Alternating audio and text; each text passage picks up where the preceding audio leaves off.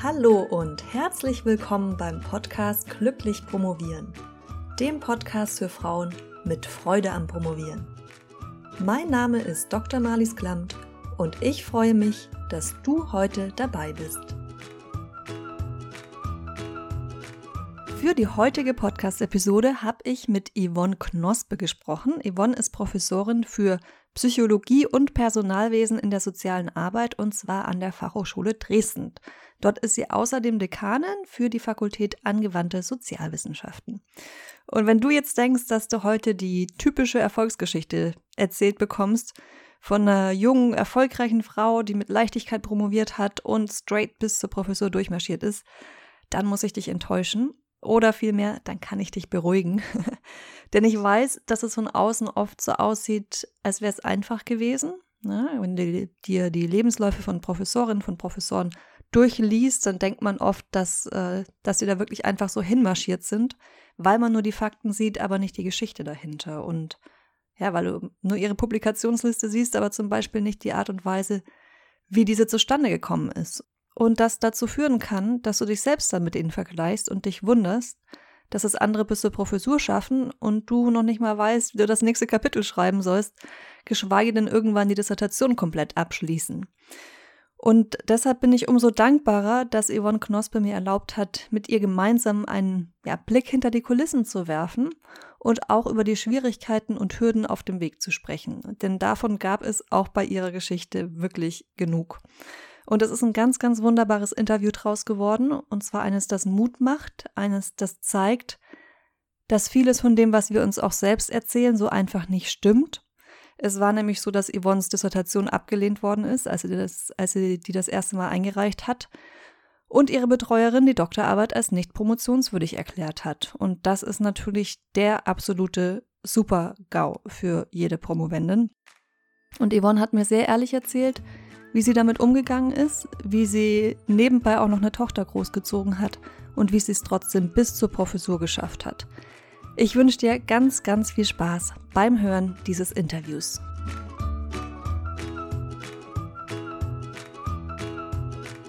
Ganz herzlich willkommen hier beim Podcast Glücklich Promovieren. Ich würde dich doch gerade mal am Anfang als erstes bitten, stell dich doch mal kurz vor, sag uns, wer du bist und was du machst.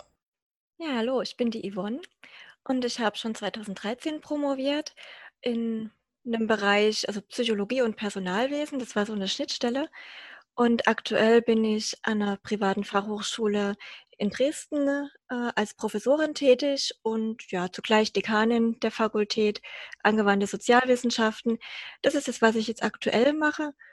Und genau, nebenbei habe ich zwei Kinder, bin verheiratet und lebe in Dresden. Das ist ja ganz schön beachtlich. Dekanin und Professorin. Wie bist du dahin gekommen? Wie war dein Werdegang? Ich habe nach dem Abitur erstmal eine Banklehre angefangen. Ich wusste nicht so richtig, was ich studieren wollte. Wirtschaft hat mich interessiert, aber so vom Hochschulstudium hatte ich doch ganz schön großen Respekt. Und als ich dann die Banklehre zu Ende hatte, hatte ich gemerkt, dass das mit dem Studieren nicht so in weite Ferne gerutscht war und ich gern an der Hochschule für Banken studiert hätte. Das hat dann aber nicht geklappt, weil ich ähm, über die Bank dafür hätte vorgeschlagen werden müssen und bin dann den Weg eingeschlagen, dass ich erstmal ein Abendstudium gemacht habe an der Verwaltungs- und Wirtschaftsakademie. Und als diese drei Jahre dann zu Ende waren, habe ich dann doch gemerkt, dass mich das mit dem Studieren gepackt hat und ich bin dann an die Technische Universität in Dresden und habe dann in Dresden Psychologie studiert. Also das war auch, was mich dann fasziniert hatte über die ähm, Banklehre und über die Arbeit als Bankkauffrau, dass ich das ganz spannend fand. Und zugleich hat mich in dem Abendstudium Personalwirtschaft sehr fasziniert.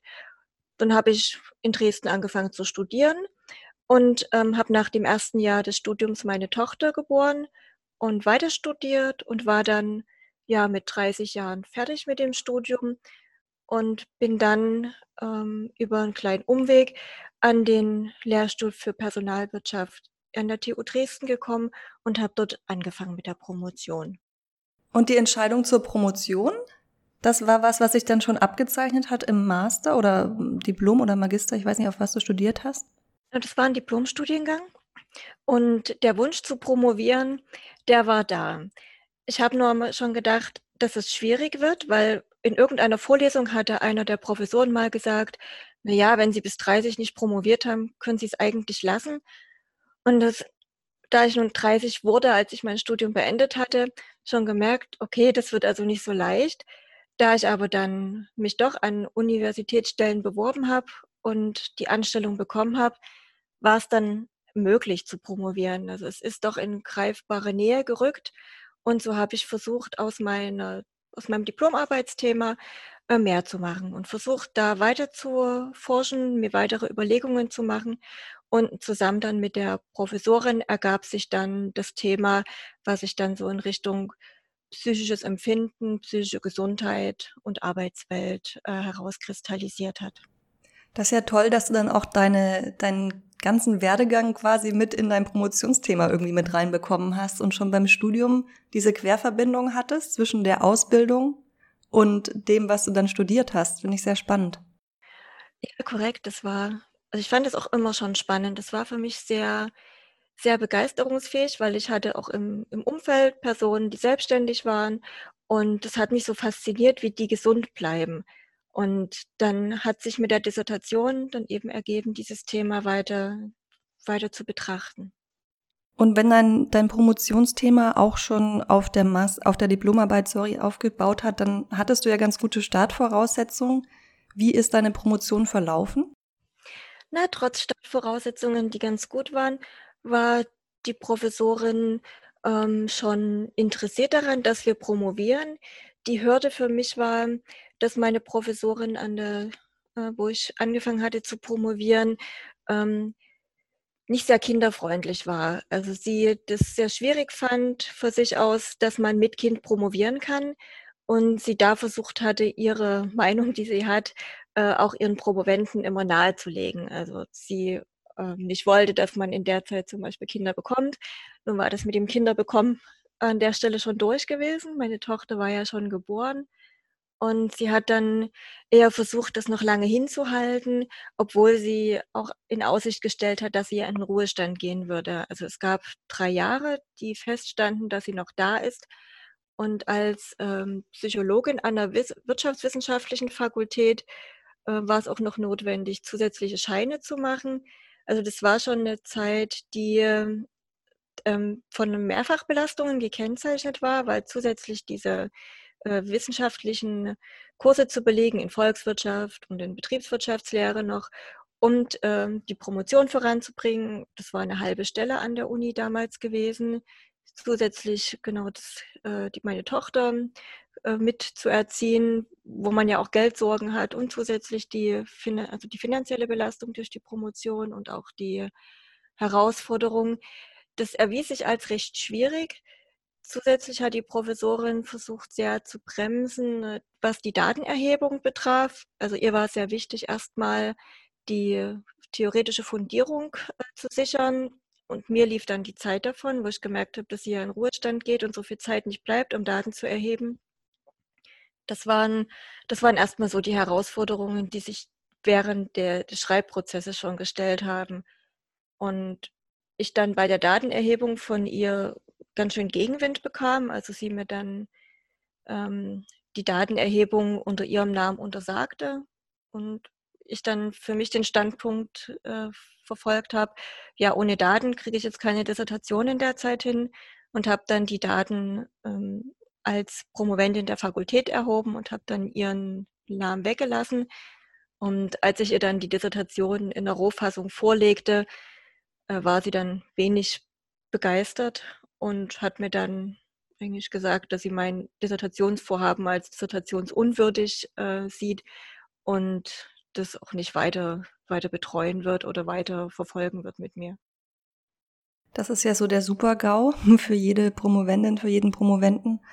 Wie hast du dich in dem Moment gefühlt? Was war deine erste Reaktion darauf? Oh, meine erste Reaktion war, dass ich ganz froh war, dass zwischen mir und ihr zu dem Zeitpunkt 100 Kilometer waren. Also die Zeit an dem Lehrstuhl war dann schon beendet. Und ähm, ich hatte ihr die, also meine Dissertation dann äh, zugeschickt ähm, und sie hat dann mir eine E-Mail geschrieben und ich war zu dem Zeitpunkt schon seit zwei Monaten in einem neuen Job gewesen. Und das war dann erstmal erstmal ein Schock, erstmal ein ganz schöner Schreck und ich war sehr wütend. Also ich war wirklich sehr wütend darüber, über die Art und Weise, mir das auf diese Art und Weise mitzuteilen, auch äh, darüber, dass ja erstmal alle Pläne, die man so hatte, erstmal im Sand verlaufen. Denn zusätzlich war noch der Fall aufgetreten, dass die Promotionsordnung sich verändert hatte.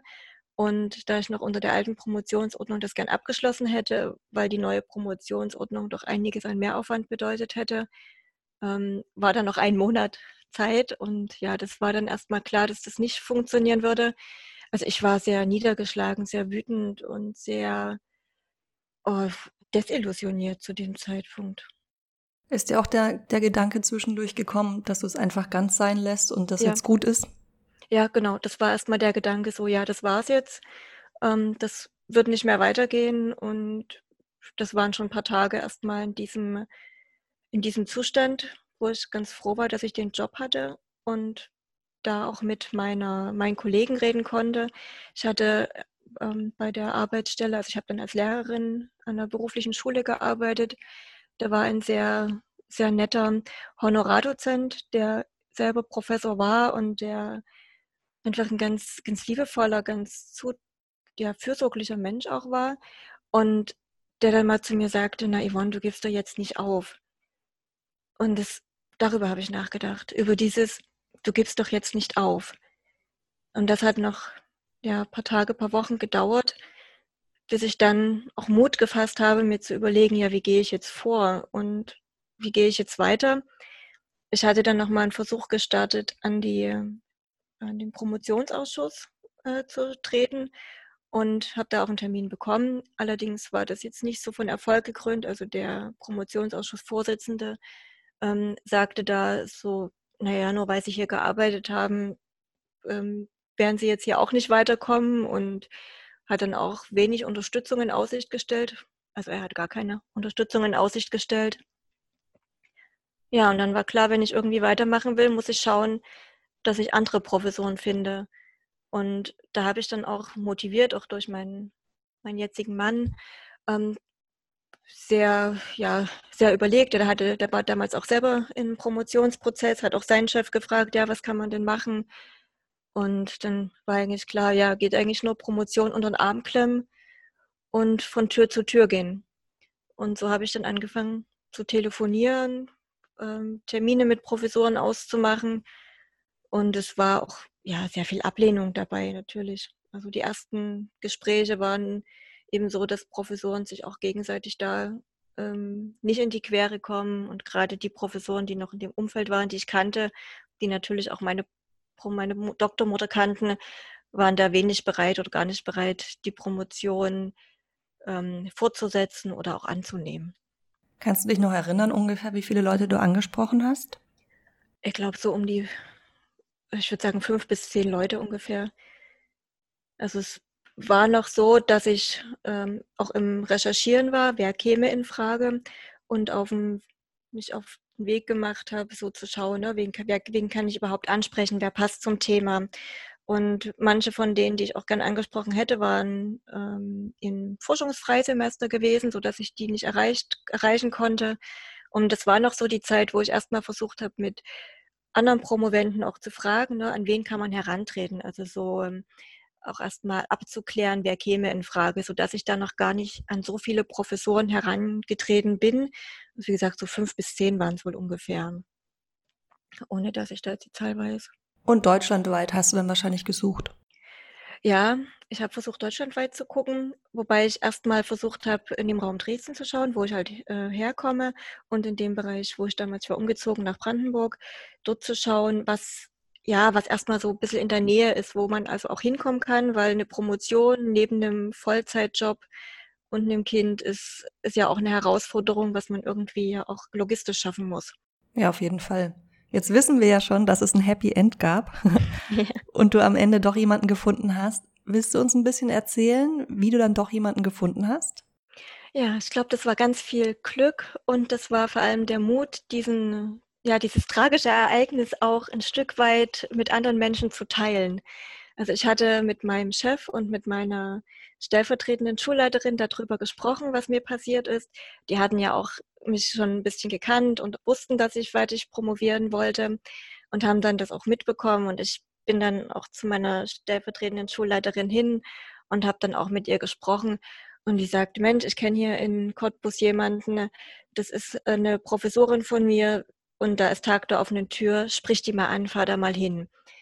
Und das habe ich gemacht und da hatte ich wirklich ein ganz nettes Gespräch mit einer Professorin, die am Ende nicht in Frage kam, weil das thematisch nicht gepasst hat, aber die mir einfach Mut gemacht hat und die mir auch zur Seite stand, als ich sie gefragt habe, na, was kann ich denn sagen? Ich kann ja nicht sagen, ja, meine Professorin kann mich nicht leiden, die will nicht, dass ich fertig promoviere und also dieses, dieses Loyalitätsgefühl. Ne? Auf der einen Seite kann ich meiner Doktormutter nicht, äh, ich kann sie nicht beschießen, ich kann nicht nachtreten und auf der anderen Seite aber auch sagen, naja, irgendwie habe ich eine gute Promotion, ich habe hier eine gute Arbeit geleistet und die würde ich gern fortsetzen. Und so diesen Balanceakt hat sie mir geholfen, wie ich damit umgehen kann. Also hat sie gesagt, na, sagen Sie es, wie es ist, dass sie da menschlich nicht klarkam und die Professorin in Ruhestand ging und dann eben aussortiert hat, welche Promotion sie, ähm, sie für aussichtsreich hält und dass meine da eben nicht darunter fiel. Und das war, glaube ich, ein ganz gutes Vorgehen. Ich habe mich da ganz gut bestärkt gefühlt. Und ich war an der Fachhochschule in Cottbus zum Tag der offenen Tür und die Fachhochschule hat ja kein Promotionsrecht.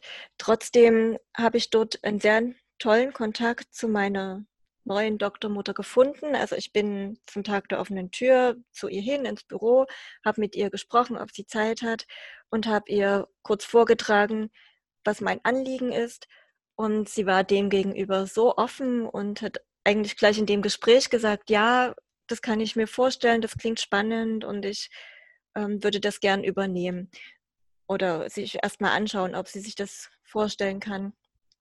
Aber das war quasi schon die, wie die Zusage gewesen.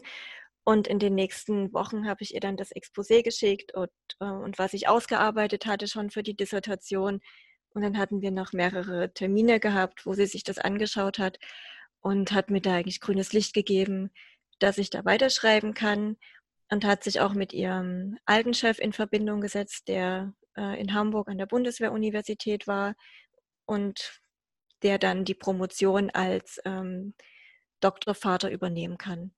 Ja, und da war das Glück gewesen, dass ich an diese Frauen geraten bin, die mich da unterstützt haben und auch sehr viel Wertschätzung weitergegeben haben. Ja, und so bin ich dann in, in Hamburg auf der Promotionsliste gelandet. Ich möchte dir ein bisschen widersprechen. Also nach Glück hört sich das für mich jetzt nicht nur an. Also du warst ja wirklich sehr proaktiv und hast dann sehr aktiv auch geschaut, was du machen kannst, dich vernetzt, dich mit anderen Leuten ausgetauscht, wie du ja auch schon gesagt hast, dich auch anderen Promoventen gegenüber geöffnet, was ja auch nicht ganz so leicht ist. Also äh, Respekt.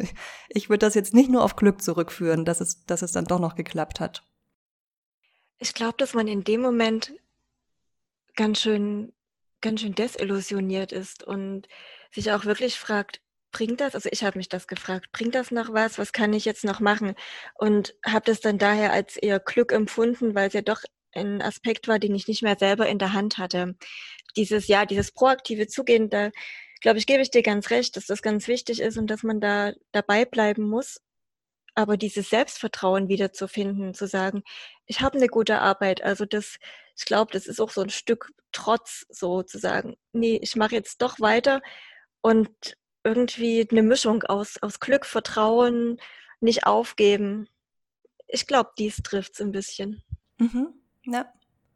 Und musstest du da noch viel umarbeiten oder konnte die Arbeit im Prinzip so bleiben? Weil sie war ja im Prinzip schon abgeschlossen. Du wolltest sie ja bereits einreichen. Wie war das dann mit der neuen Betreuung? Musstest du da noch viel ändern? Also vom Zeitverlauf her hat sie es ein bisschen hingezogen, da ich ja ungefähr ein halbes, dreiviertel Jahr warten musste, bis ich so richtig weitermachen konnte. Das heißt, ich wollte Ende 2010 einfach eigentlich einreichen, bin dann im Herbst 2011 auf die Promotionsliste wiedergekommen und habe dann ein reichliches Jahr später die eine nahezu fertige Version an die Professorin schicken können. Das heißt, Ende 2012 ähm, war dann die Arbeit soweit abgeschlossen. Umarbeiten musste ich nicht so viel. Also ich ähm, musste ein neues Kapitel schreiben, ich musste die gesamte Zitierweise verändern. Also ich hatte es ähm, nach Harvard zitiert und musste es dann in die deutsche Zitierweise umschreiben. Es war also sehr viel, was man eher als kosmetische Arbeit bezeichnen konnte. Sehr viel nochmal die Literatur aktualisieren, nochmal die Rechnungen aktualisieren, weil es ja eine empirische Arbeit war. Also es war sehr viel Arbeit nochmal drin in dem Jahr. Na dann die ganze Arbeit im Sinne von Formatierung, wobei ich da ganz viel Glück hatte. Da hat mich mein Mann so unterstützt bei der Formatierung und auch die Literaturrecherche. Also ich glaube, das war eine große Herausforderung, das ähm, zu schaffen. Und da braucht man ziemlich viel Unterstützung. Also da habe ich wirklich große Unterstützung erfahren vom familiären Umfeld. Und das waren große, große Erfolge. Und dieser Zeitverzug war jetzt am Ende gar nicht mehr so, so groß dadurch. Also ich habe es nicht, nicht so empfunden, dass es ähm, ein wahnsinniger Zeitverzug war und mich auch in dem Sinne äh, viel gekostet hat. Es hat ähm, mich viel vorangebracht, auch nochmal mit der Dissertation zu beschäftigen und auch zu sehen, dass das ähm, Freude macht, zu so einer Professorin zu fahren, Gespräche zu führen, die von Wertschätzung geprägt sind und wo man einen Tee angeboten bekommt, wenn man hinkommt und einfach so viel Warmherzigkeit empfindet. Also das war eher eine Zeit, die ich als ganz wertvoll, als ganz wertschätzend empfunden habe. Wenn du jetzt dann nochmal an dein zweites Promotionsleben, sage ich mal in Anführungsstrichen, zurückdenkst, hm, wie würdest du das, wie würdest du sagen, war das, sich nochmal an die Promotion zu setzen? Hattest du da eher einen Widerwillen und dachtest, jetzt muss ich mich nochmal an das Ding setzen? Eigentlich war ich schon durch damit. Oder hast du dich dann so gefreut, dass du doch nochmal die Möglichkeit bekommen hast, das fertigzustellen und auch so eine wertschätzende Zusammenarbeit dann zu haben oder Betreuung, dass, dass es dann vielleicht mehr Spaß gemacht hat als vorher? Der Spaß hat überwogen.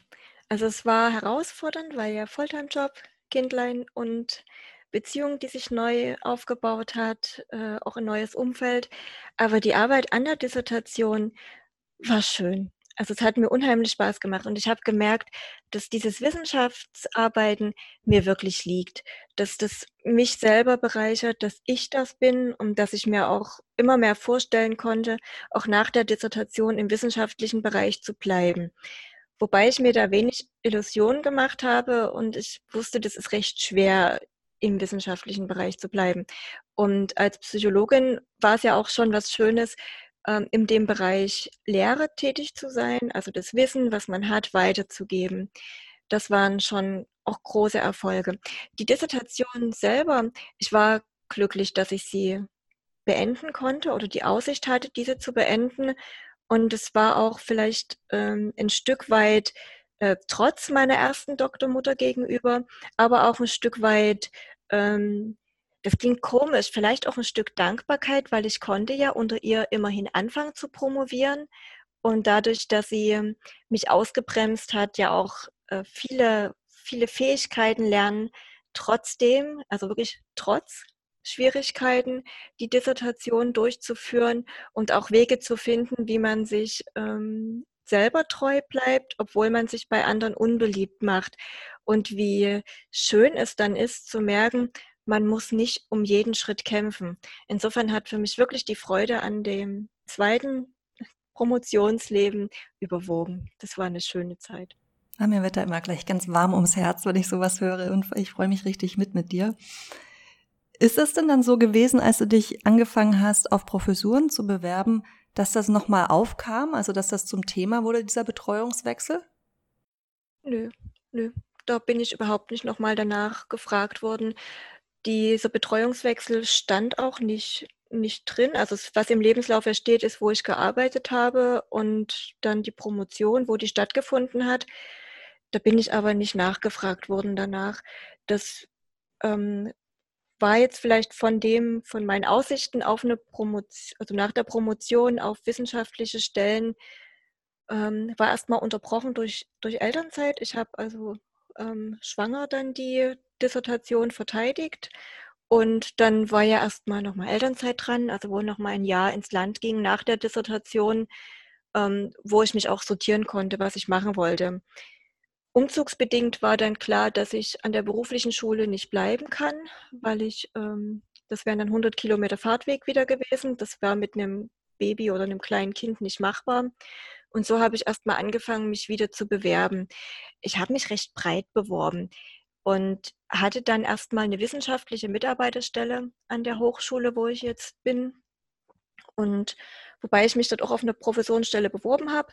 Für die Professorenstelle war ich aber zu breit aufgestellt. Das äh, sollte sozusagen spezifischer werden. Aber mein, mein Lebensweg war in, als sehr interessant herausgekommen. Und so bin ich erstmal an der Hochschule gelandet, wo ich jetzt auch seit über fünf Jahren bin. Und die Professur hat sich dann erst ein bisschen später ergeben. Also anderthalb Jahre war ich dann schon an der Hochschule, als dann die äh, die Professor kam. Das hat noch ein bisschen gedauert. Mhm. Ja, sehr schön. Mal noch eine andere Sache, die du im Vorgespräch erwähnt hattest, was ich ganz spannend fand, nämlich dass du meinst, dass deine Sozialisierung in der DDR dir auch dabei geholfen hat bei der Promotion und auch die Rollenvorbilder, die du in deiner Familie hattest. Wie hast du das gemeint? Möchtest du uns dazu ein bisschen was sagen? Ich glaube, dass wir durch dieses DDR-System insofern geprägt waren, ähm, mit Grenzen im wahrsten Sinne des Wortes umzugehen. Also dass man es gelernt hat, ähm, aus dem Vorhandenen was zu machen. Und vielleicht auch zu sehen, dass die Kinderbetreuung, also die, das einfach ein großes, ähm, ja, was eine große Leistung ist, die aus der DDR hervorkam, ohne jetzt die DDR in allen Einzelheiten zu loben oder mich in eine politische Diskussion da zu drängen. Ähm, das waren die Vorteile bei mir, dass ich ähm, auch als meine Tochter geboren war, die Kinderbetreuung zurückgreifen konnte, die einfach stand. Also ich konnte weiter studieren, ohne dass ich unterbrechen musste und konnte gleichzeitig aber auch die Tochter stillen gehen. Das waren so Rahmenbedingungen, die einfach da gut waren. Und ich glaube, so ein bisschen Trotzigkeit und auch herangehen, mit ähm, Schwierigkeiten umzugehen. Ich denke, dass das ein Weg ist, der der funktioniert und auch so einen gewissen Pragmatismus, also pragmatisch an Dinge ranzugehen. Ähm, dass es nicht immer für mich darum ging, in allem die, die Beste zu sein, sondern eher zu sagen, ich mache das, ich gehe das an und ein Erfolg ist auch äh, zu, ja nicht zu scheitern, aber ein Teil dessen gegangen zu sein, also diesen Wissenserwerb auch als Erfolg zu nehmen, selbst wenn der Weg am Ende nicht zum Ziel führt. Ja, finde ich einen ganz, ganz wichtigen Punkt. Und was ich natürlich von meiner Mutti auch gelernt habe, ist dieses Arbeiten und nebenbei viele Dinge zu machen. Das hört sich vielleicht so an, als wenn man viele Dinge nebenbei macht und man kann sich am Ende des Tages trotzdem nur auf eins konzentrieren. Das stimmt natürlich, aber die Zeit, die man hat, effektiv nutzen. Ich musste ja, während ich studiert habe, hatte ich einfach nur die Zeit zum Studieren, als meine Tochter in der Kinderbetreuung war. Und diese Zeit zu nutzen oder zu fragen, ob die mal zu den Großeltern kann, in der Zeit, in der man schreiben kann, diese Fragen alle sich zu stellen, das hat mir, glaube ich, geholfen, auch diesen Weg zu gehen und da auch zu sagen, ne, die Zeit mit meiner Tochter genieße ich. In der Zeit denke ich auch nicht an, an das Studium oder an die Dissertation, ähm, sich sozusagen einteilen. Also jetzt ist Kinderzeit, jetzt ist Promotionszeit jetzt ist äh, Zeit zum Arbeiten, so einen geregelten Tagesablauf sich zu strukturieren. Und ich glaube, da bin ich gar nicht so weit ähm, in der DDR, sondern da bin ich, glaube ich, eher in dem Muttersein gewesen, die, dass ich eben ne, trotz oder wegen meiner Tochter meinen Lebensweg versucht habe zu gehen. Aber ne, also mit meiner Tochter eigentlich, mit ihr so an der Hand und da kann ich auch nur sagen, dass meine Tochter ja diese gesamten Prozess der, des Studiums und der Dissertation mitbegleitet hat. Also es waren ja elf Jahre am Ende, die sie mit mir da gegangen ist, von, vom Studium bis zur Dissertation, bis zum Ende dann. Und wenn man jetzt nochmal so auf diese DDR-Sozialisation zurückkommt, ich glaube, dann sind es mehr die Vorbilder, dass Eltern oder Mütter arbeiten und einen beruflichen Weg ergreifen. Also dass diese Doppelbelastung ähm, nicht so als Belastung, sondern eher als Chance auch gesehen wurde. Hm. Ja, schön, wie du das erläutert hast. Auch schön das Bild, was du hast, dass du es mit deiner Tochter an der Hand gegangen bist und das jetzt dann wieder die nächste Generation auch getragen hast, dass du dann zum Vorbild geworden bist und sie von Anfang an mitbekommen hat, dass du wissenschaftlich tätig gewesen bist. Ne? Ja. Ich fand auch den Punkt, den du angesprochen hast, nochmal sehr wichtig mit dem Pragmatismus und zu sagen, okay, es muss nicht perfekt sein, sondern es muss gemacht werden und auch diese, diese Bewertung des Scheiterns, die ja bei uns kulturell sehr negativ verankert ist, was ja nicht überall so ist. In den USA, glaube ich, haben die da ein ganz anderes Bild davon und dass du das für dich gedreht hast und gesagt hast, okay, ich setze mich da jetzt nicht selbst unter Druck, sondern ich darf auch mal scheitern und was daraus lernen, weil mich das auch vorwärts bringt. Ne? Finde ich, finde ich sehr schön. Was eine schwierige Sache ist, ne? Genau, wir sind so eine Leistungsgesellschaft, wo Scheitern nicht vorkommt und wo es auch eher darum geht, dass wir so diese Erfolgsgeschichten ne, nach vorn bringen. Nur selber, wenn man in dem Prozess ist, merkt man manchmal gar nicht, dass es so eine Erfolgsgeschichte ist. Also ich war sehr überrascht, als, als wir jetzt in den Kontakt gekommen sind und du mir sagtest, ja, ich kann hier ein Vorbild sein. Das ist, also ich fühle mich sehr geehrt dadurch, dass meine Geschichte jetzt ja für die nächste Generation ist, also wo man, wo ich auch merke, ja, ich bin mit meiner Dissertation zum einen kein Einzelfall in der Schwierigkeit, aber zum anderen auch ein Stück äh, Mut zu machen, auch den Mut zu haben, die Dissertation dann abzugeben. Was, glaube ich, nochmal ein ganz großer Schritt ist, dann zu sagen, so, die ist jetzt bestimmt nicht perfekt, aber ich gebe sie jetzt ab und es muss kein, kein ähm, Magna oder Summa Cum Laude bei rumkommen. Am Ende wird da wenig danach gefragt, also es sei denn, man bewirbt sich jetzt um ganz hochkarätige Stellen, die ja auch ganz rar sind, aber auch eine wissenschaftliche Karriere an, geht, geht auch an, ohne dass man jetzt dies zu, den, zu der Liga der Allerbesten gehört. Allein schon zu promovieren ist eine Auszeichnung, die uns ja auch ein Stück abhebt und zu, zu einer Riege ja schon macht. Also allein die Dissertation, den Doktortitel tragen zu dürfen. Also ich finde auf jeden Fall, dass deine Geschichte eine ist, die Mut macht und die auch von Mut zeugt weil ja auch einiges am Mut dazu gehört, dann eben nicht das Handtuch hinzuwerfen, sondern zu sagen, so und obwohl ich quasi jetzt schon so verletzt auch worden bin, dadurch, dass meine Doktorarbeit abgewiesen worden ist, gebe ich nicht auf, sondern ich, ich zeige mich weiter verletzlich, indem ich sie weiter anderen Leuten präsentiere mit dem Ziel, sie dann doch irgendwann abzuschließen. Also ich finde das, finde das sehr bewundernswert und sehr mutmachend. Wie ist das denn jetzt, wo du selbst Professorin bist? Wie versuchst du da deine Studierenden zu unterstützen, ihren Weg zu finden, auch gerade wenn sie in der Wissenschaft bleiben wollen? Die Frage ist gar nicht so einfach. Ich bin an einer privaten Fachhochschule und es ist eine Fachhochschule, also wo es mehr um angewandte Wissenschaft geht. Äh, es ist gar nicht so häufig, dass dann Personen dabei sind, die wirklich so, also die man schon von Anfang an begleitet, in dem Sinne, dass sie einen Weg in Richtung Promotion gehen. Ähm, die Personen, die das aber sehen, oder die für sich merken, also Mut zu machen, ja, auch übers Scheitern und den Weg weiterzugehen.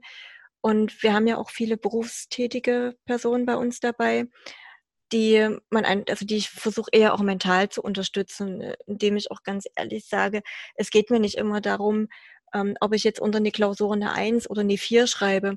Manchmal ist es wichtig, ein Fach bestanden zu haben und nicht jeder mag jedes Fach. Also da eher auch den Mut äh, zu geben, Ziel ist zu bestehen und aber auch die Freude dann zu sehen, bei wie vielen Studierenden dieses Druck rausnehmen doch dazu führt, dass sie über sich hinauswachsen und dass sie Freude am wissenschaftlichen Arbeiten finden. Also vielleicht in die Richtung geht das Ganze, ähm, eher zu unterstützen, indem man Druck, ein Stück Druck wegnimmt und Freude an der Wissenschaft vermittelt. Und Unterstützung im Sinne von, ja, dass man schauen kann, wer könnte eine Promotion begleiten, wobei wir jetzt noch keine Hochschule sind, die schon einen Masteranschluss hat. Insofern ähm, würde ich sagen, auf diese, ähm, auf diese Erfolge warten wir noch ein, ein bisschen. Das ist noch nicht so der Fall. Aber ja, wenn meine Geschichte Mut macht, finde ich allein das ist schon ein großer, ein großer Schritt in eine schöne Richtung. Ja, auf das denke ich ist auf jeden Fall der Fall. Ich bin bei der letzten Frage angelangt und du hast eigentlich schon, schon sehr, sehr viel in die Richtung gesagt, aber da ich die Frage immer zum Abschluss stelle, möchte ich sie dir trotzdem auch stellen. Hast du noch einen Rat ganz konkret für meine Hörerin? Etwas, was du ihnen gerne mitgeben möchtest, damit ja auch ihnen eine, eine glückliche Promotion vergönnt ist oder sie ja Möglichkeiten haben, glücklich zu promovieren? Ich glaube, mein Rat ist es, dickköpfig zu sein.